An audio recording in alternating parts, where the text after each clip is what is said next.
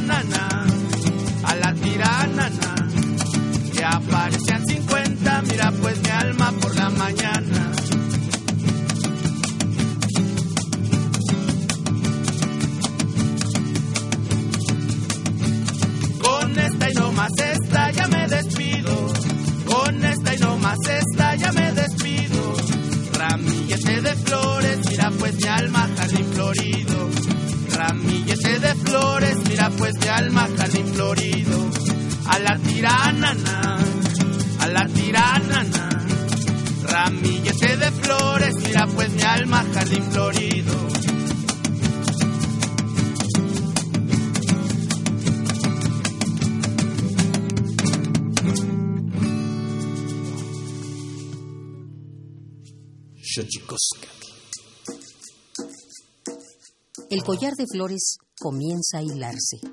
Es momento de ir a lo profundo. Radio UNAM presenta Xochicóscatl, collar de flores, con Mardonio Carballo.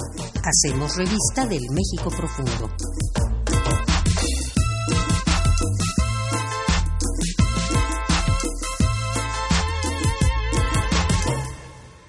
Queritztoquen tatamen guan naname ichpocame tequilpocame oquichpilme siguapilme guan noche tlentetechcaquin pagni huescate postlahtoli pagni güeyi tlamachtiancali tocan eh, unam pagni güeyi güeyi cali nopatlenquihlian radio unam Hola, ¿qué tal? ¿Cómo están, señoras, señores, niños, niñas, jóvenes, jovenas? Nosotros muy felices de estar en la Universidad Nacional Autónoma de México a través de su radio universitaria, a través de Xochicosca, el collar de flores 96.1. Estamos aquí con música, vamos a hablar eh, con eh, Lluvia Sepúlveda, directora del Museo Nacional eh, de Culturas Populares, que tiene eh, ya en puerta una exposición que nos va que nos va a fascinar a todos. El maestro Francisco Toledo llega al Museo Nacional de Culturas Populares y tenemos también en la música, como usted ya pudo escuchar, al grupo Tecua ritmos que, suenan a la, a la costa chica de Guerrero, que suenan a Oaxaca y bueno,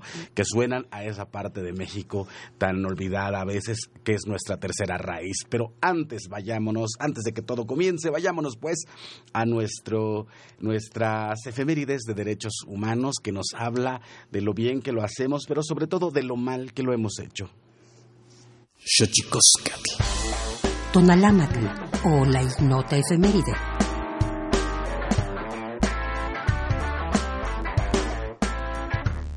24 de junio de 2000, científicos de 37 países reunidos en España suscriben la Declaración Bioética de Gijón, que prohíbe la clonación de los seres humanos. 25 de junio de 1993, se aprueba la Declaración y Programa de Acción de Viena, acción que supuso la creación del Alto Comisionado de la Organización de las Naciones Unidas para los Derechos Humanos. 26 de junio de 1997, Día Internacional en apoyo de las víctimas de la tortura. Fecha instaurada para recordar a las naciones lo necesario que es velar porque las víctimas obtengan atención y reparación ante este crimen que no se justifique en ningún caso, que destruye la personalidad y la dignidad del ser humano. 27 de junio de 2000, la Corte Suprema de Justicia de Honduras declara inconstitucionales los decretos de amnistía que beneficiaron a militares acusados de cometer abusos en la década de los 80.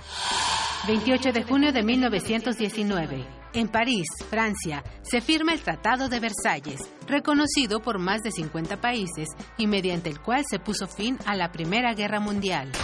29 de junio de 1913. El Parlamento de Noruega concede a las mujeres todos los derechos electorales. 30 de junio de 2005. El Congreso de los Diputados de España aprueba la ley de matrimonio entre personas del mismo sexo.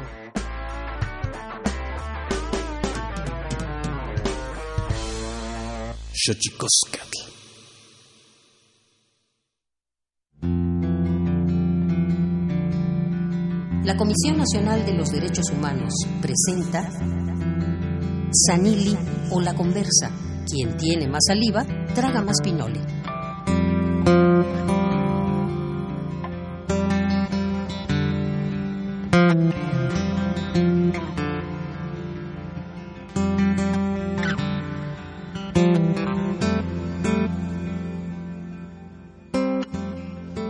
Comenzamos con Tecua, música tradicional de cuerdas del estado de Guerrero y Oaxaca.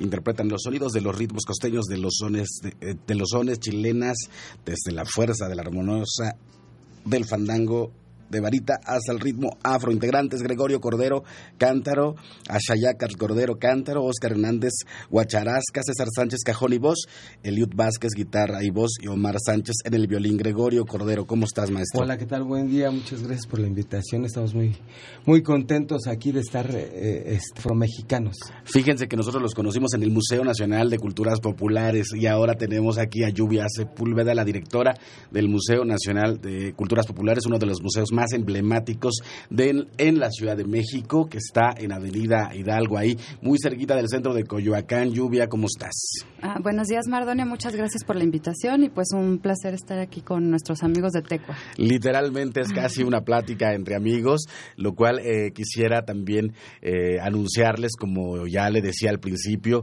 algo que nos tiene muy emocionados es la llegada del maestro Francisco Toledo, quizá el artista más importante vivo de nuestro país, al Museo Nacional de Culturas Populares. 3 de julio se inaugura Toledo B. ¿Estoy en lo correcto, Lluvia Sepúlveda? Sí, estará abierta a partir del 3 de julio hasta el 29 de septiembre en, el, en la Sala Bonfil Batalla del Museo Nacional de Culturas Populares. ¿De qué va, eh? Ay, es una exposición maravillosa. La verdad, es algo no antes visto, no es la típica exposición de obra plástica del maestro Toledo, es una muestra que reúne casi 650 piezas. Wow. Casi todas relacionadas a su faceta de diseño de objetos utilitarios y decorativos. Entonces es, es eh, más bien una exposición de procesos, es una exposición que tiene que ver con cómo él se inspira de los talleres artesanales y pues de nuestro pasado, la técnica, las, las técnicas antiguas, para crear objetos de la vida cotidiana. Y entonces, maestro eh, Gregorio, si nos presenta usted a toda eh, su playa de, músicos que incluye a un jovencito de 11 años. Incluye a Axa, que es mi hijo, y que ahí andamos este, haciendo ritmos. Y sí, bueno, en esta ocasión está con nosotros Eliud Vázquez, eh, él se encarga de, la guitarra, de la voz. Está también el maestro César Sánchez que, que, se encarga de la percusión y la voz. Y el maestro Oscar que también tiene otra percusión que es muy bonita, que es eh, la guacharasca, que es un tipo de palo de lluvia y que eh, se percute, ¿no? Es como, como si fuera una gran sonaja y, y es una percusión también. Eh, te escuchaba en algún momento decir que hace algunos años que incursionaste en la Costa Chica y en la música, como en la música, eh, digamos, de raíz negra, de nuestra tercera raíz, y yo quisiera preguntarte cómo es que ocurre este fenómeno de seducción en el cual tú te ves atrapado y, y a través de los años, pues bueno, ejecutando música esta música nuestra? Bueno, pues primero las visitas que hicimos a la Costa Chica eh, por medio de la danza, en cuestión de, de, las prácticas educativas que llevábamos a cabo en la Escuela Nacional de Danza. Eh, ahí, ahí estudiábamos. Fue mi primer acercamiento en el cual descubrimos en los festivales costeños de la danza, el, eh, llevaba, llevaron el, el montaje de de San Nicolás Tolentino, de lo que es la artesa de San Nicolás Tolentino. Y ese es mi primer acercamiento eh, en el cual descubrimos que, que, existía esta parte que era totalmente desconocida para, para mí, ¿no? Hace 25 años, 27 años, que era desconocida y que en ese momento pues pensábamos que era una tradición viva, ¿no? Con el paso del tiempo, pues nos hemos dado cuenta que, que hubo un rescate hace 30 años y que tenía 50 años que no se tocaba la artesa, ¿no? Y que a partir de ese rescate que se hizo en, los, en la década de los 80, pues ese, ese es como nos empezamos a empapar nosotros de, la... pues es que ya no sabemos si decir si es tradición o no es tradición porque al ser rescate eh, de la artesa, eh, no sabemos si es una tradición o si estamos trabajando una folclorización nosotros y presentando una folclorización, pero más sin en cambio, pues con toda la investigación a partir también de la que tiene el, investigador Carlos Ruiz, pues creemos que, que, estamos realizando algo que no se ha llevado a cabo en, en la ciudad, como es esta, esta esta presentación de los ritmos afromexicanos, ¿no? En este movimiento fandanguero que hay en la Ciudad de México, en el cual se viene dando vida, se viene arraigando el fandango en la Ciudad de México a partir de hace 20 años, eh, en un movimiento, pues se puede decir como subterráneo, ¿no? Porque al final de cuentas no existe tanto, no, no, no, es algo tan real, ¿no? Sino que se mueve por, por abajo en fandangos, este que se desarrollan en plazas y ya en estas últimas últimos años pues los fandangos se realizan en ya hay como más lugares este eh, que promueven la cultura no eh, que puede uno ir a, convivir. Y bajo es, eh, digamos que bajo la premisa del interés eh, de nuestras raíces afromexicanas, es que tu gestión Lluvia Sepúlveda inicia justamente con una exposición rueca, rueca, ruja, ruja, ruja en el Museo Nacional de Culturas Populares también dedicado a la cultura afro, ¿no? Y ahí conocimos a Tecua. ¿Qué te lleva a esto, Lluvia Sepúlveda? Bueno, em, justo el primer proyecto de exposiciones del año, de 2019, que es esta nueva gestión de culturas populares, pues decidimos abordar la cultura afromexicana, específicamente de la Costa Chica, porque hay muchas regiones afromexicanas, pero específicamente la de Oaxaca Guerrero, eh, a través de la fotografía de Maya Godet y Alberto Ibáñez. Pero también hicimos una exposición de un joven de Coajinicuilapa que es una, un artista visual que también abreva en las tradiciones de su comunidad, sobre todo de la danza de los diablos. También tuvimos una exposición de gráfica de un proyecto maravilloso que se llama Centro Cultural Cimarrón, que es un proyecto muy importante para el rescate de, pues, de la negritud en México, de donde empiezan los encuentros de pueblos negros y cuya gráfica estaba un poco perdida, ¿no? Están dispersados. Entonces la idea también es darle, darle lugar, darle voz, darle visibilidad y que puedan empezar nuevamente a trabajar en el centro cultural. Y bueno, a partir de eso también pues tuvimos conciertos, tuvimos charlas, tuvimos al grupo Tecua en la inauguración con una demostración de son de artesa, porque también tuvimos una proyección justo del son de artesa que es lo que, lo que comentaba el maestro, que se perdió en algún momento pero se recuperó obviamente es tiene también un poco de reinterpretación de la mm. tradición, pero pues hicimos demostraciones también gastronómicas y para cerrar ese programa tuvimos otra vez al grupo Tecua este, con su, maravillosa música y una, una presentación pues con académicos del INA, de la ENA, este, del INPI para hablar sobre la negritud de este año que es tan importante mm. para su reconocimiento constitucional. Sí, eh, pensando un poco en, que la gente que nos está escuchando aquí en Xochicosca, el Collar de Flores 96.1 Radio UNAM, por cierto, llámenos 55 23 54 12 55 36 43 39 55 36 89 89 o también búsquenos en las redes sociales arroba guion bajo collar de flores arroba Radio UNAM en Twitter o Radio UNAM en Facebook, también ah, ahí para entablar la comunicación que hace que la magia de la radio, bueno, encuentre, encuentre su magia. Y yo quisiera un poco preguntarte, eh, Gregorio, que nos platicaras acerca de la artesa, porque eh, de repente pareciera que, todos los que nos están escuchando saben lo que es la artesa y creo que ah, en este proceso pedagógico de reconocernos sería increíble que nos describieras qué es la artesa.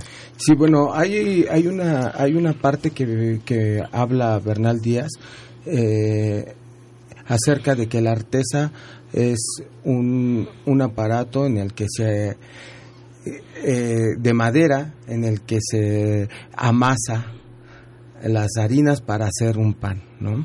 Eso es lo que lo que nos marca como la historia, ¿no? Y la artesa en la Costa Chica habla acerca de que es un tronco de un árbol eh, que es muy grande, de, de, cuatro o cinco metros, eh, y que es escarbado, es escarbado con coa o con hachuela, ¿no? Y que eh, al ser excavado va a provocar que sea hueco el hueco, el, el árbol, y entonces va, va, se va a ir delimitando la parte eh, plana del, del, tronco en donde se va a percutir, donde se va a zapatear. O es una, una, un tronco muy largo. Se dice, hay historias que dicen que esto era una canoa, ¿no? Que eran, ah, estaban hechas las artesas a manera de canoa y que en algún momento los afromexicanos zapateaban ah, sobre de ella, ¿no? Y se percutía, no se zapateaba, se taloneaba, se taloneaba y ese es, ese es el estilo antiguo de bailar la artesa, ¿no? Taloneando sobre este tronco ahuecado, que es un palo que en un zoomorfo, ¿no? En, en, una, en un lado tiene una cabeza de, de caballo tallada o puede ser una, una cabeza de un buey. Dice también algunos, en algunos lados nos comentaba los maestros de la artesa, que significaba que el, eh, los afromexicanos, los negros de la costa, bailaban sobre la artesa y, este, pensando que la artesa era la representación del hombre blanco, de los, de los hacendados, del español, y que por eso es que ellos le pegaban tan fuerte y le taloneaban para sentirse liberados, ¿no? Para sentirse eh, que le pegaban al, al opresor blanco, ¿no? Acerca de la artesa. Eso. Hablabas, Lluvia Sepúlveda, directora del Museo Nacional de Culturas Populares, en esta muestra del maestro Toledo B, a inaugurarse el 3 eh, de julio, eh, que hay más de 600 objetos. ¿Cómo que vamos a poder ver la gente que eh, desconocemos esta faceta del maestro Toledo, no? Sí, bueno, la muestra se compone como una especie de caja de maravillas. Va a ser una sorpresa realmente. Hay desde piezas que son objetos de la vida cotidiana, de los cuales él se inspira o toma ciertos elementos, bocetos, objetos intervenidos por él, eh, prototipos, modelos, hasta piezas acabadas. Todas vinculadas a esta faceta del maestro como diseñador. Francisco Toledo en su juventud estudió en la Escuela de Diseño y Artesanías, la que ahora es Escuela de Artesanías del Limbal, y esa escuela pues está especializada justo en ciertas técnicas como el vitral, la orfebrería, la joyería, etcétera.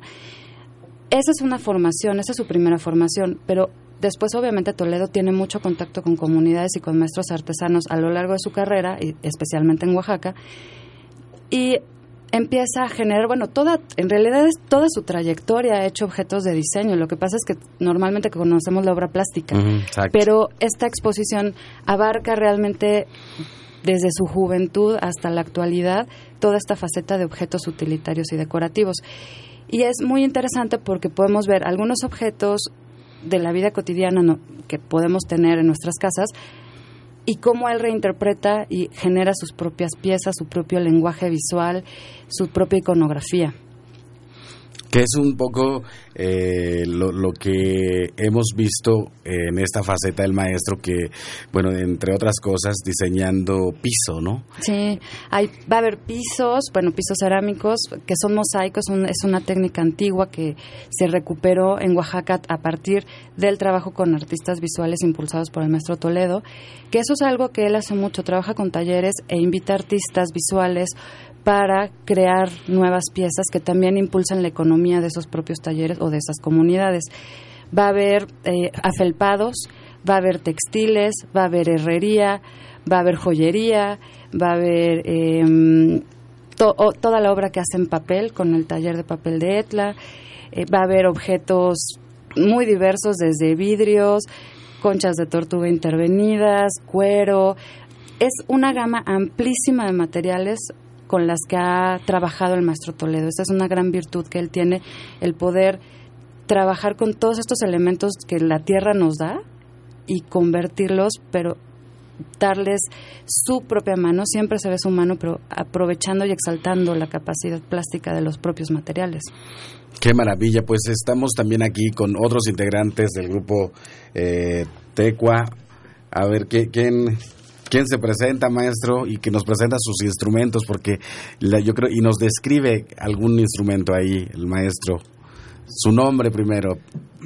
Mi nombre es César, César Sánchez, este, bueno, nos, nos enfocamos en esta música muy particular de la región de la, de la Costa Chica que comparten, como bien comentaban ya, los estados de Guerrero y Oaxaca, ¿no?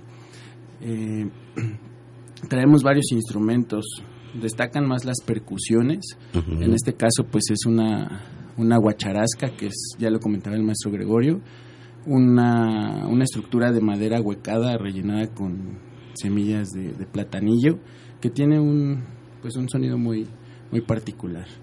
Eh, traemos también cántaros, estos cántaros que son parte ya de la, pues de la vida cotidiana del, del mexicano para poder eh, sirven como contenedores ¿no? de agua, de pulque.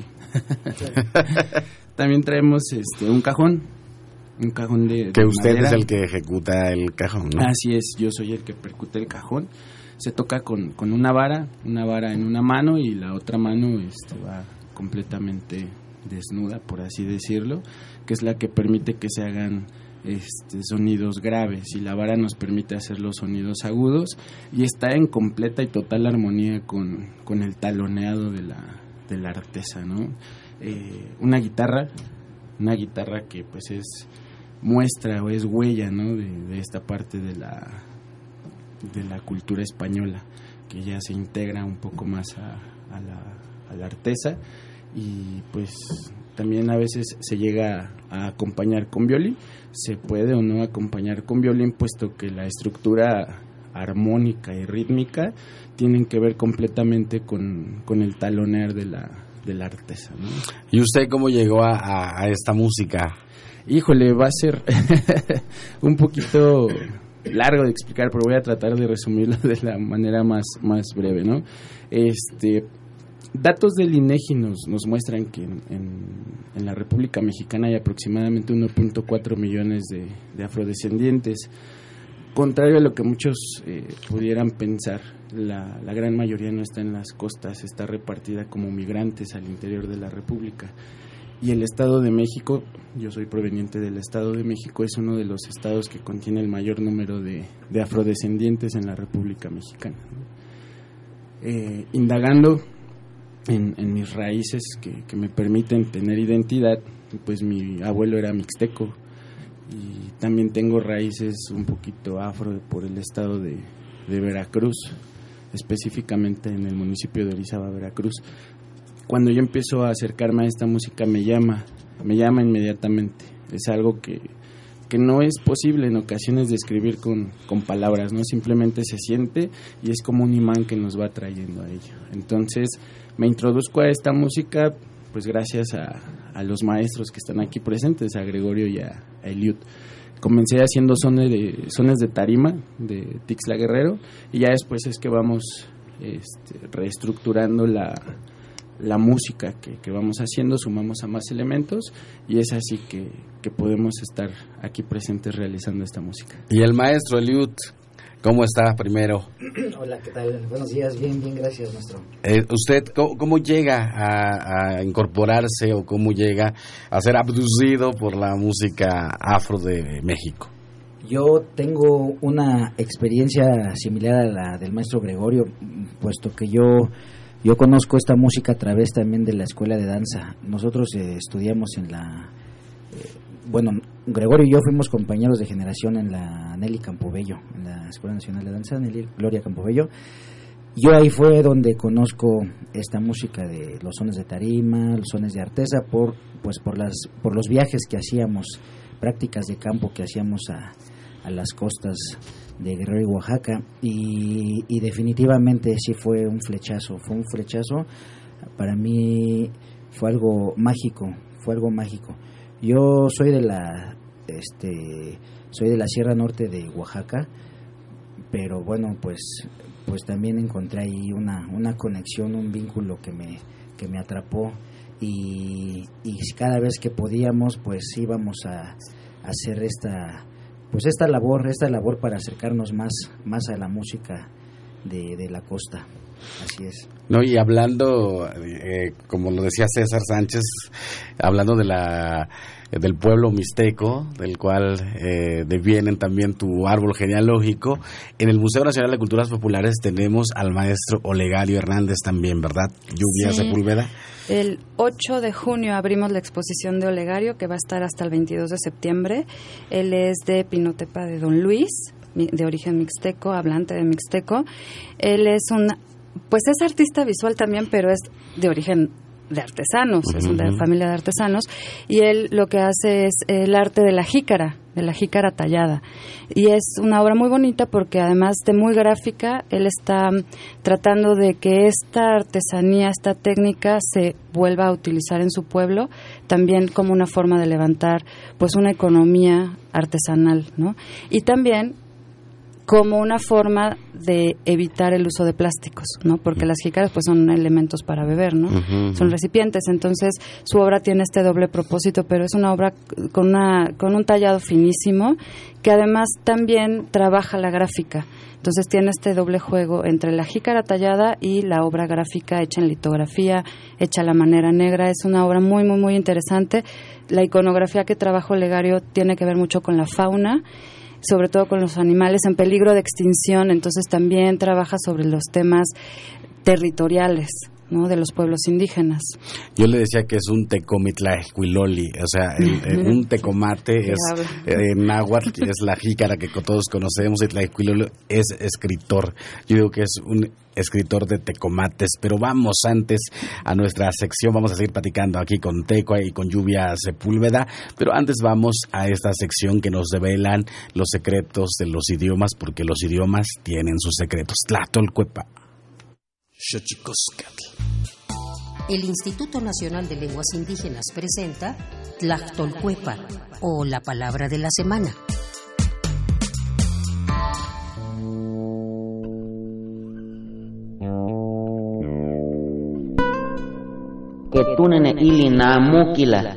Esta es una expresión que proviene de la lengua mayo o yorem noki. Se utiliza para referirse a aquel cuadro de malestar general en las personas que se padece tras un consumo excesivo de bebidas alcohólicas. Nos referimos a la resaca. El vocablo es un adjetivo que proviene de la familia lingüística Yutunagua y pertenece a la agrupación lingüística Mayo o Yorem. De acuerdo con el Catálogo de Lenguas Indígenas Nacionales, editado en 2008, la lengua mayo se habla en 12 municipios del sur de Sonora y en 4 al norte de Sinaloa. No tiene variantes lingüísticas y cuenta con 42.601 hablantes mayores de 3 años.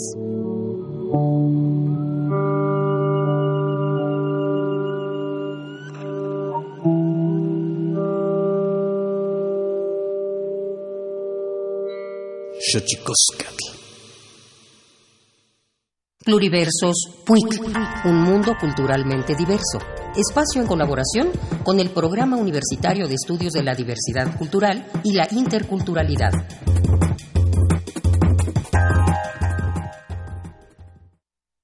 megaproyectos de muerte, como le dicen en la Sierra Norte de Puebla, traería consecuencias muy graves consecuencias de devastación ambiental en caso de que todos estos proyectos se concreticen, pues se agudizarían muchos problemas. Habría mucha migración, las afectaciones ambientales de estas actividades pues son terribles.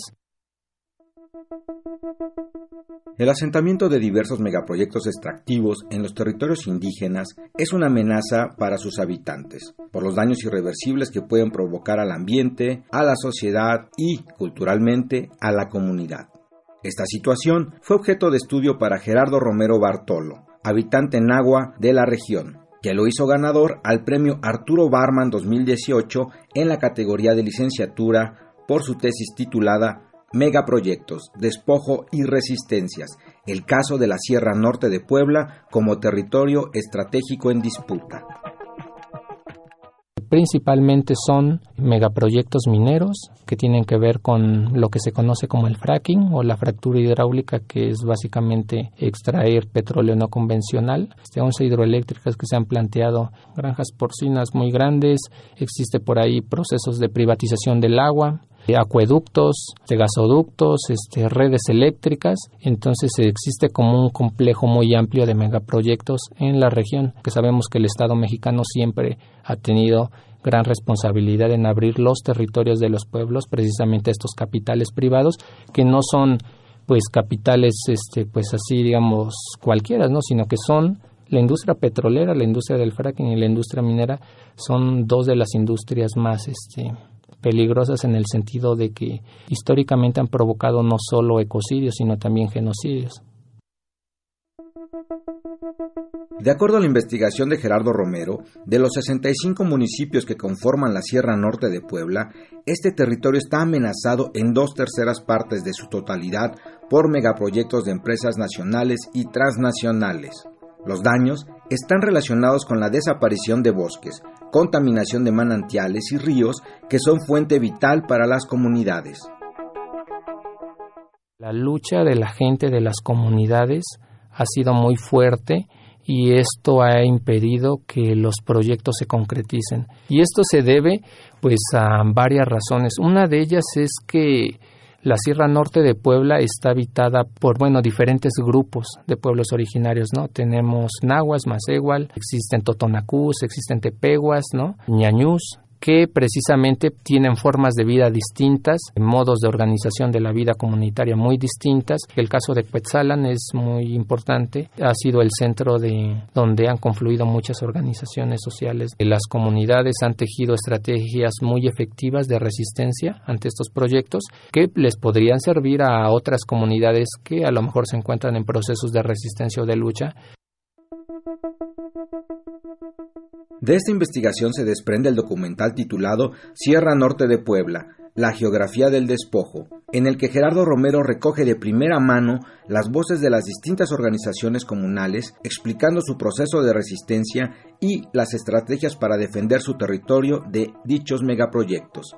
Gerardo Romero Bartolo formó parte del sistema de becas para estudiantes de pueblos indígenas y afrodescendientes de la UNAM. Actualmente cursa la maestría en geografía en esta misma casa de estudios con el tema Proyectos de minería submarina en Chile, Perú y México.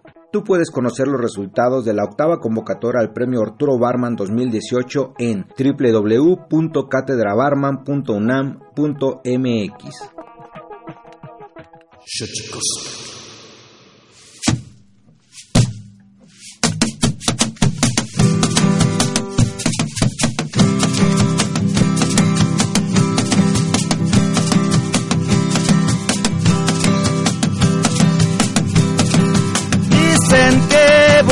va, dicen que volando viene, dicen que volando va, dicen que volando viene la cita. De Joaquinita no voy, pero me entretiene la cita. De Joaquinita no voy, pero me entretiene.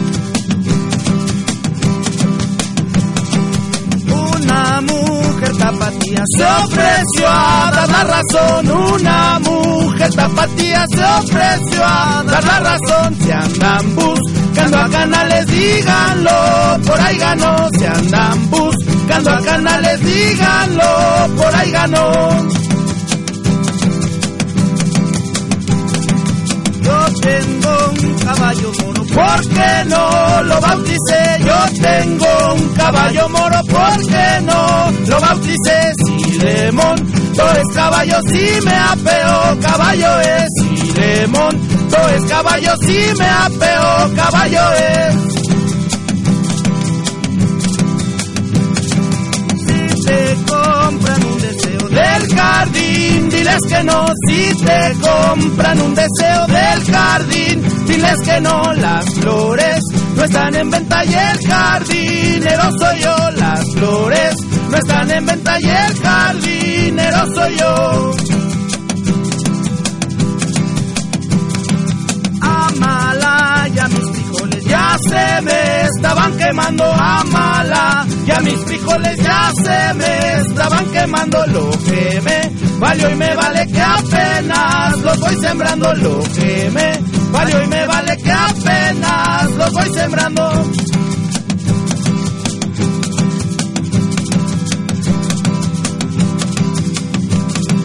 Ya con esta me despido, ya mi carro reviró, ya con esta me despido, ya mi carro reviró. Quédese tocando solo que al cabo usted comenzó. Quédese tocando solo que al cabo usted comenzó.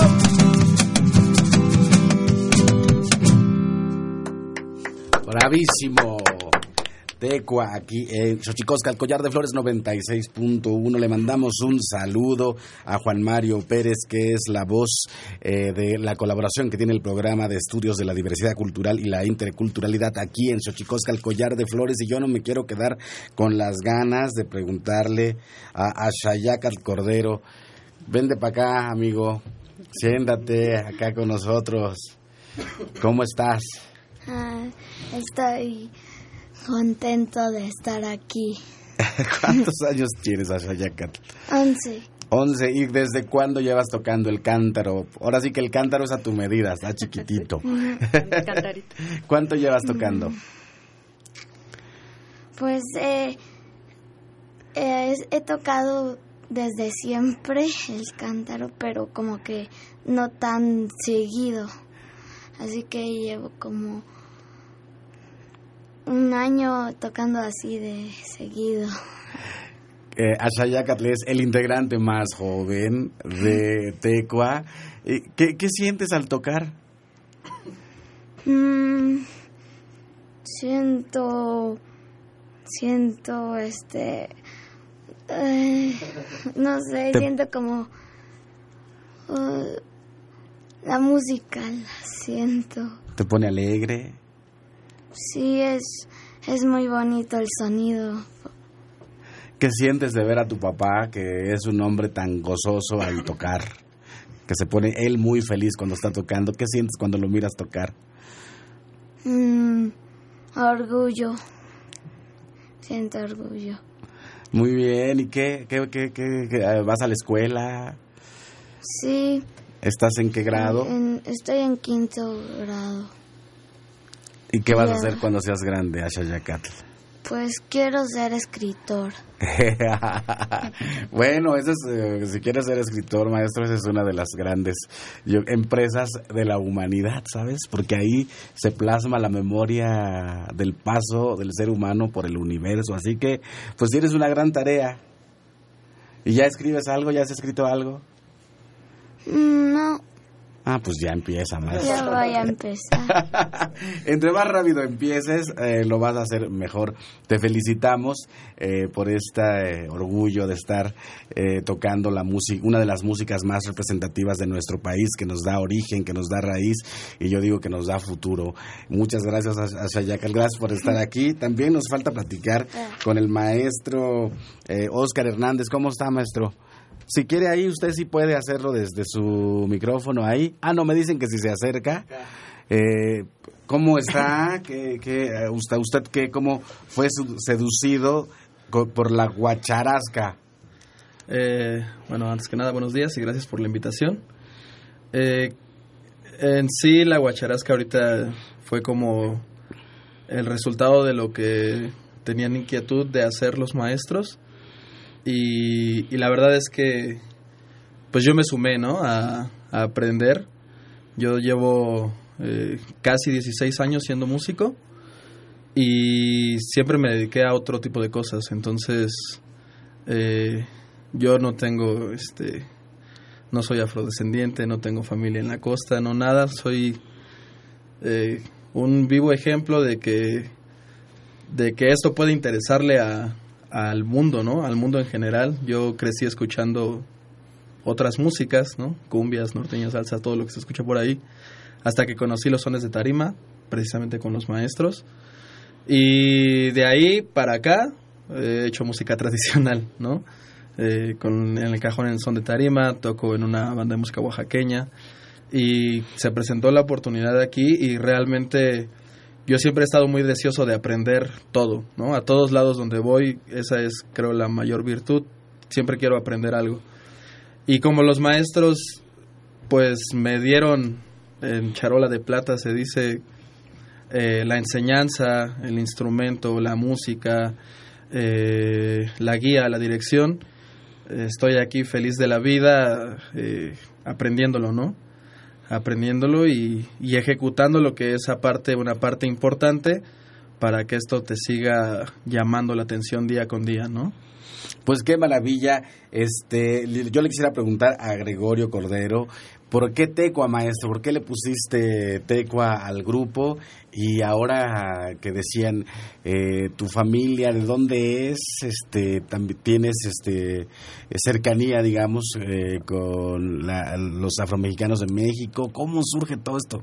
Bueno, yo, mi- mis raíces, eh, también soy mixteco. Mixteco Yo soy también. mixteco, Ah, de la Mixteca Alta. ¿De qué Eh, parte? Este, de Tehuitzingo. Y la, la influencia fue mucho de por, por la danza de tecuanes. Por la danza. Ah. Ajá. Por la danza de tecuanes que, que había en mi pueblo, que la tocaban mis tíos, la, la danzaban, pero se perdió en el, en el pueblo. Entonces siempre quedó ese, esa raíz de, del tecuán y una identificación como muy propia con el tecuán, con el animal sagrado, ¿no? Con la fiereza, con la rudeza. Y bueno, pues no podemos este, olvidarnos que en toda la costa el, el jaguar es un animal sagrado que es, es este eh, un, un ejemplo de, de toda la fiereza que hay en toda esa zona mixteca, ¿no? Y por eso es que le pusimos tecua de tecuán. Por eso Muy es que, bien. que- que pasa. Que, que en náhuatl podría decirse techcua, que es el que nos come. El comedor de El comedor, exactamente. Y bueno, maravillosamente eh, pensamos que la música que ustedes traen, bueno, nos da pues una fortaleza en, en nuestros asideros identitarios, maestro. Sí, así es. Este, tenemos ahí una raíz muy muy profunda que nos identifica y que que donde quiera que nos paramos este nos hace sacar la bandera y demostrar que no nada más hay otros ritmos que son muy comerciales en México, que son tradicionales, pero que, que no nada más ellos existen, ¿no? sino que también hay otras raíces este, que no, no son tan comerciales. Los museos, eh, Lluvia Sepúlveda, directora del Museo Nacional de Culturas Populares, los museos, eh, ¿qué, representan para una, una sociedad, para la memoria de una sociedad? Sí, bueno, normalmente se ha bueno, tradicionalmente se ha visto al museo como este espacio que es repositorio de una colección, que la conserva, la difunde, etcétera. Hay una, una definición generalizada, pero la discusión contemporánea sobre los museos es que ya somos espacios de experiencias, de, vida, ¿no? de, de, culturas vivas. Así es como yo defino el Museo Nacional de Culturas Populares, como un museo de culturas vivas. No es precisamente un museo etnográfico, no es precisamente un museo de arte popular, es un museo que tiene cabida para muchas cosas, ¿no? Desde fenómenos de, eh, etnográficos, patrimonio cultural inmaterial, patrimonio cultural material. Hay muchos aspectos que se pueden abordar desde este museo. Y em, pues es eso, es un museo de experiencias. Lo que tratamos es de que las exposiciones se expandan hacia la música, hacia la gastronomía, hacia la lectura. Ahora tenemos también cine, tenemos muchos talleres y tratamos de que sea un museo vivo, ¿no? Pero mostrando siempre culturas vivas. Sí abordando también sus procesos históricos de ciertas comunidades o ciertos grupos indígenas y de, la, de los sectores urbanos populares, pero siempre hablar también desde el presente y por qué no de lo que puede hacerse hacia el futuro. Pues increíble, Francisco Toledo, sus eh, instrumentos, objetos, eh, todo lo que concierne a materia de diseño del maestro Francisco Toledo se inaugura el 3 de julio en el Museo Nacional de Culturas Populares. Yo no sé si es la primera vez que el maestro Francisco Toledo está en el Museo Nacional de Culturas Populares. Eh, ha, estado presente, digamos, como con ciertas cosas que ha prestado, pero es una primera, una primera gran exposición del maestro Francisco Toledo. El otro día alguien me preguntaba, bueno, ¿por qué Francisco Toledo en el Museo Nacional de Culturas Populares, ¿no? Si él todos lo conocemos como el artista plástico, ¿no? El gran artista mexicano. Pero sí tiene cabida porque eh, lo que estamos abordando es justo cómo él trabaja con comunidades y con maestros artesanos para crear objetos de la vida diaria, que eso él también lo toma mucho la artesanía. ¿no? Octavio Paz decía que la artesanía es una especie de punto medio entre el diseño industrial, con, su economía de forma, su simplicidad, la utilidad y el arte, ¿no? El arte, la contemplación, la belleza, la artesanía se coloca en este punto medio entre estas dos disciplinas como objetos utilitarios, pero con una gran decoración que te permiten también apreciarlos amarlos, adorarlos, verlos estéticamente, pero y utilizarlos, ¿no? La, la, artesanía tiene estos dos grandes niveles dentro de la vida del ser humano y eso es lo que está abordando Francisco Toledo con sus diseños, objetos utilitarios, decorativos de la vida diaria, pero que también son hermosos. Yo decía que Francisco Toledo es el, digamos, uno de los artistas que ha logrado como romper eh, los techos de lo que se espera de un artista indígena, eh, entendiéndolo a él y a su historia como alguien que viene de la cultura eh, zapoteca. Entonces me parece muy interesante esta ruptura que, que se verá en el Museo Nacional de Culturas Populares a partir del 3 de julio, pero vamos a tener también joyería en papel, ¿no? Lluvia Sepúlveda. Pues justo lo que acabas de decir es muy importante. El, maestro Francisco Toledo es una persona que con su práctica artista, artística ha, hecho porosas muchas disciplinas, ¿no? Que se, que se diluyan estas fronteras entre la arquitectura, entre las artes plásticas, la artesanía, la literatura, el juego, la enseñanza el trabajo comunitario, ¿no? Porque él también es un es un humanista, él es un gran activista social y también una persona muy preocupada por la ecología. Entonces, hay otro proyecto que es el taller de arte en papel en, en Etla, en San Agustín, donde el maestro trabajó con la comunidad para hacer esta, pues esta, digamos, nueva artesanía, un nuevo proceso artesanal para crear objetos de papel hecho a mano, porque esa comunidad en específico tuvo un incendio muy fuerte en el que, bueno, el maestro participó dando herramientas y, y con otras personas activando nuevamente pues un, aspecto económico o productivo, ¿no? una, una producción artesanal. Y este taller ha trabajado con artistas visuales de muchas procedencias para crear piezas, tanto libretas, papalotes, abanicos, etcétera. Muchas de ellas las vamos a ver dentro de la exposición del maestro Toledo, pero hay un artista eh, estadounidense que vino a trabajar con el taller que se llama Keith Slemons, ella es de Chicago, para diseñar joyería, joyería muy fina, joyería muy que tiene una, una estética muy particular, para dejarle los diseños al taller y que el taller los pudiera replicar y vender.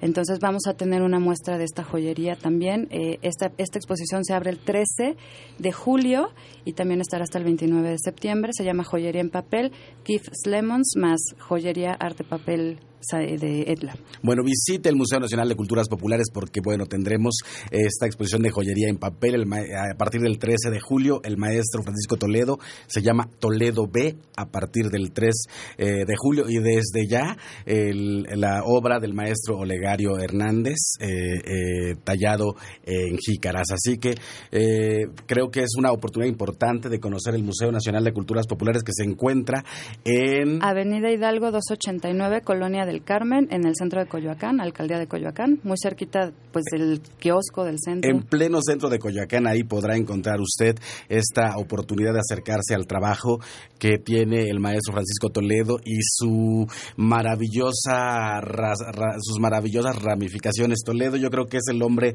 árbol más increíble que me ha tocado conocer y bueno, eh, Lluvia Sepúlveda, muchísimas gracias por acompañarnos aquí a este programa que se llama collar de flores, que varios de los eh, de la joyería que, que tienen ahí son muchos collares y muy hermosos. Así que entonces, otra vez, 3 de julio.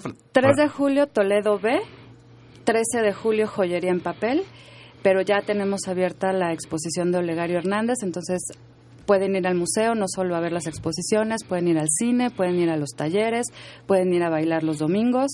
Hay muchas actividades, pueden ver la, agenda en el Facebook, en Twitter, en Instagram, en nuestra página web. También nos están avisando que Tlacualtzin Son Huasteco estará en la Ciudad de México en un concierto en el Foro del Tejedor el sábado 29 de junio a las 17 horas. Compre sus boletos y yo creo que será una oportunidad importante para tener estas expresiones que como ya decía el maestro Gregorio, eh, el fandango, el son, hay una efervescencia en la Ciudad de México importantísima, ¿no? Sí, nos, nos invadió toda esta influencia musical de, distintas partes de, de, México, en el cual está convergiendo en la ciudad y ha sido un movimiento grande eh, que hace muchos años no se veía en una cuestión de música tradicional, ¿no? Tendrá esto un, unos 25 años de movimiento que ha venido creciendo, creciendo y que ahorita estamos como en, en un auge, ¿no? Pues vamos a nuestra sección. Muchas gracias a todos, al, grupo Tecua, que nos vamos a despedir de ustedes como mejor saben hacer, este, tocando. Y bueno, vamos a esta sección dedicada a los libros. Más libros al rostro, o lo que es lo mismo, más Amoch menos Face. Más libros al rostro, o lo que es lo mismo, más Amoch menos Face espacio en colaboración con el Instituto Nacional de Antropología e Historia.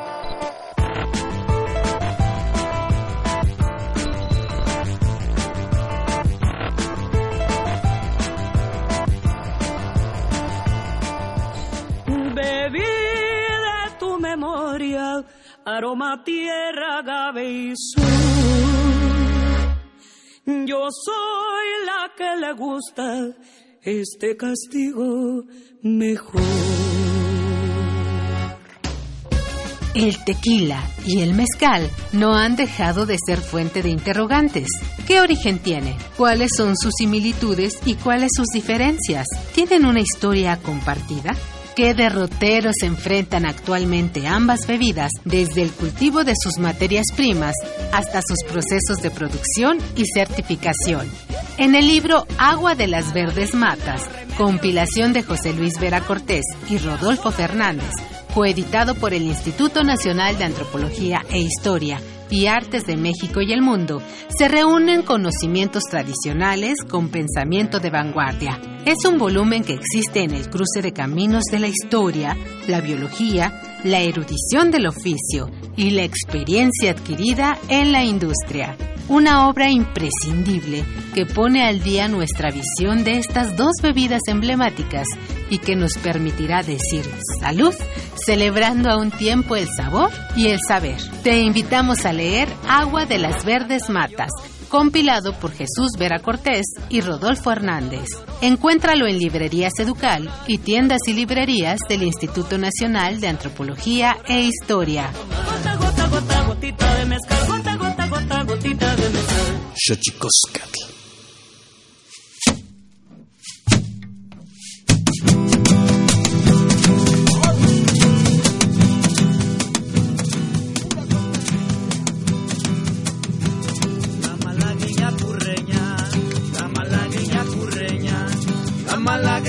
curreña, no hay quien la sepa cantar. Solo los marineritos que navegan por la mar.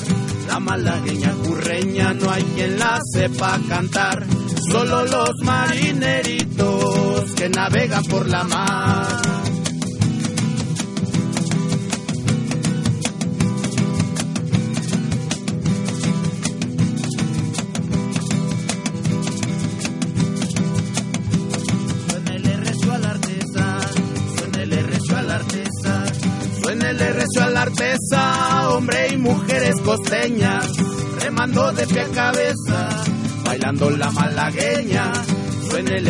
Suénele rezo a la artesa, hombre y mujeres costeñas, remando de pie a cabeza, bailando la malagueña.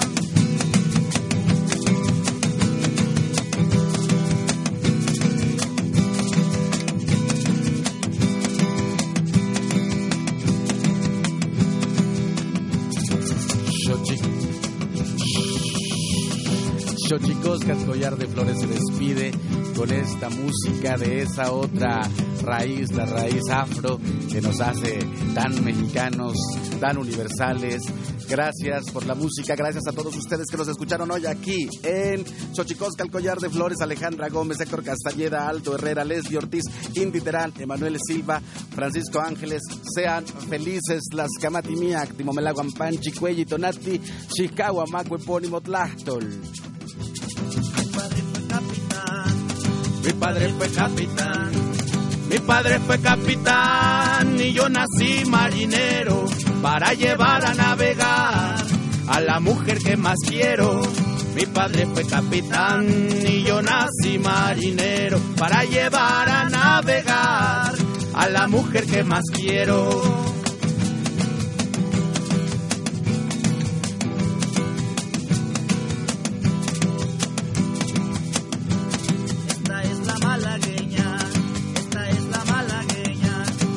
Esta es la malagueña, la que mi abuelo cantaba.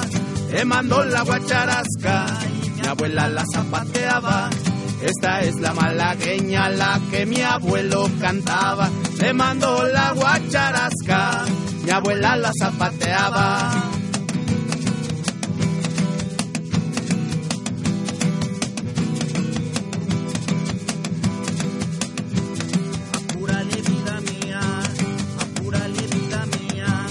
Apúrale vida mía, ya se va la embarcación.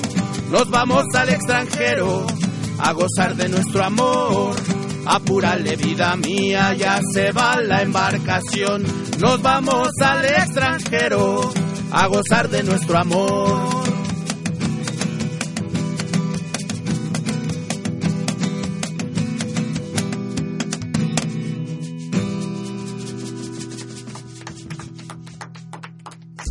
Esto fue Xochicóscatl, Collar de Flores, con Mardonio Carballo. Hacemos revista del México Profundo. Una producción de Radio UNAM. Experiencia sonora.